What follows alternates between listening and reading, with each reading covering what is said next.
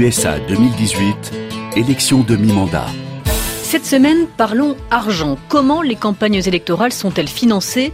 Décryptage avec notre correspondante aux États-Unis, Anne Corpet.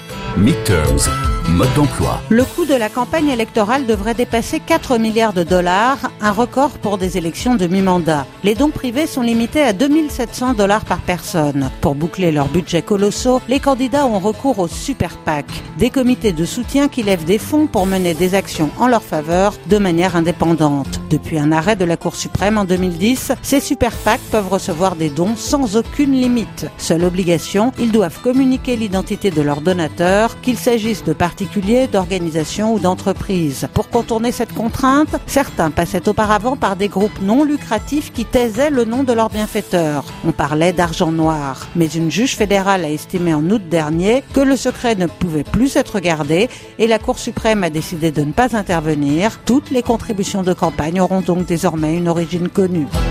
Mais certains super PAC traînent à révéler le nom de leurs généreux donateurs. Leur identité n'est parfois connue qu'après le scrutin. Difficile donc pour les Américains de savoir qui paye les publicités qui inondent leurs écrans. Là où les scores sont serrés, ces comités financent notamment des spots négatifs sur l'un ou l'autre des candidats. Exemple, dans la troisième circonscription du Nevada. Voilà comment est présentée la candidate démocrate à la Chambre. Suzy Lee est propriétaire de 17 maisons et d'un avion privé, une intouchable et trop de taxes. Un autre PAC s'attaque à son adversaire républicain. La vérité sur Danny Tarkanian remonte à la surface. C'est un escroc à qui on ne peut pas faire confiance au Congrès. Ces PAC sont financés avant tout par des lobbies et des grandes fortunes, un système que dénoncent certains candidats qui, eux, assurent refuser l'argent des PAC. Cette élection, c'est le peuple contre l'argent. On a le peuple, ils ont l'argent. Je me présente à la Chambre pour tenir tête au président Trump et je ne prendrai pas un sou des PAC. Vincent Michelot nous a rejoint. Vous êtes professeur d'histoire politique des États-Unis à Sciences Po Lyon. Refuser l'argent de ces comités, de ces PAC, les électeurs américains sont sensibles à cet argument? Oui, mais uniquement dans certains segments de l'électorat. Tous les démocrates euh, ne sont pas euh, dans une espèce d'approche romantique des élections. Lorsqu'il faut gagner une élection, il faut dépenser de l'argent.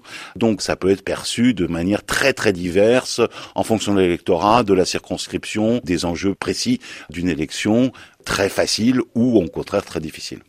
Vous le disiez à l'instant, il faut de l'argent pour une élection. 4 milliards de dollars pour cette campagne, c'est moins que pour une présidentielle, mais ce sont tout de même des chiffres qui nous paraissent euh, phénoménaux.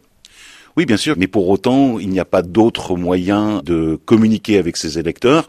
Aux États-Unis, il n'y a pas de médias publics auxquels on puisse, par exemple, comme c'est le cas en France, imposer de diffuser à certaines heures des publicités pour tel ou tel candidat.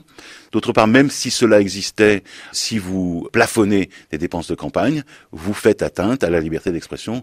Et donc, il est extrêmement difficile aux États-Unis de contraindre que ce soit la façon dont un candidat dépense de l'argent ou la façon dont des donateurs, quels qu'ils soient, contribuent à une campagne. Merci Vincent Michelot. La semaine prochaine, nous vous parlerons du bulletin de vote et des problèmes que posent les machines à voter.